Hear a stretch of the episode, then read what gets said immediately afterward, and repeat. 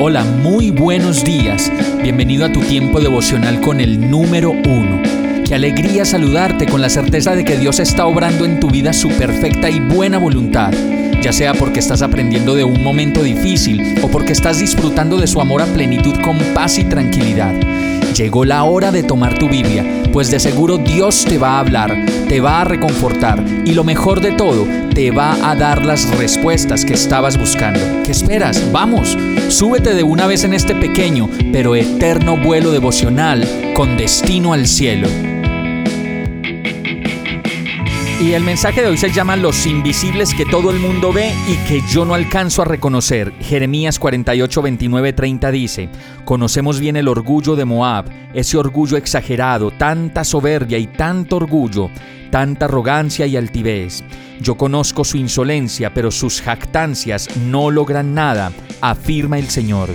Como lo muestra la palabra, Moab fue condenada por su soberbia, pues Dios no tolera el orgullo, porque éste implica menospreciar a otros o apropiarnos del mérito que Dios se merece. Dios no se opone a que sintamos satisfacción por nuestros logros, pero no le agrada que tengamos una imagen demasiado elevada de nosotros mismos.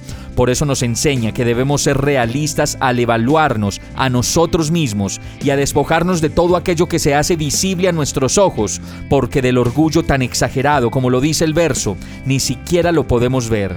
Hay muchas actitudes y comportamientos de orgullo, soberbia, arrogancia y altivez en nosotros que se hacen invisibles a nuestros ojos precisamente porque estamos llenos de ellos y de tanto que los tenemos no los podemos ver.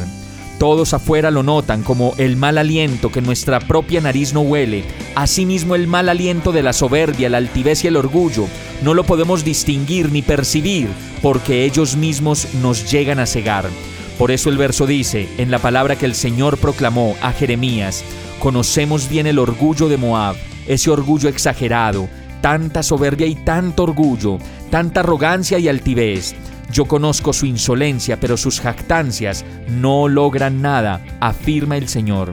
Y qué bueno que en este año uno de los propósitos más significativos que podamos pretender con el Señor, más allá de lo que siempre pedimos y anhelamos como riquezas, fama, amores y demás cosas, sea el que Dios mismo nos permita ver los invisibles del Espíritu que tanto nos separan de Dios y que verdaderamente tenemos que entregar en su presencia para recibir la sanidad, la alegría, la paz y la dicha que tanto necesitamos.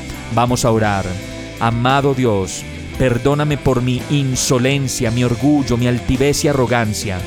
Tanta soberbia, Señor, que yo mismo no puedo ver.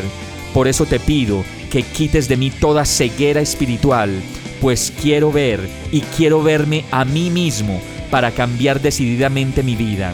Anhelo agradarte a ti, Señor, y ser la persona que tú creaste para que yo fuera desde la eternidad.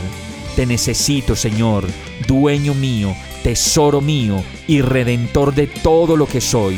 Y esto te lo pido hoy, agradecido, confiado y dichoso de que tú estás obrando tu perfecta voluntad en mi vida, en el nombre de Jesús. Amén. Hemos llegado al final de este tiempo con el número uno. No te detengas, sigue meditando durante todo tu día en Dios, descansa en Él, suelta los remos y déjate llevar por el viento suave y apacible de su Santo Espíritu. Solo compártelo con quien lo necesite y ames. Hoy, de la mano de Dios, todo será un gran día. Para más información visita nuestra página www.iglesiabierta.com o llámanos al 313-334-0116. Oramos y rogamos para que cada día te enamores más de Dios y para que no pares de pasar todo tu tiempo con el número uno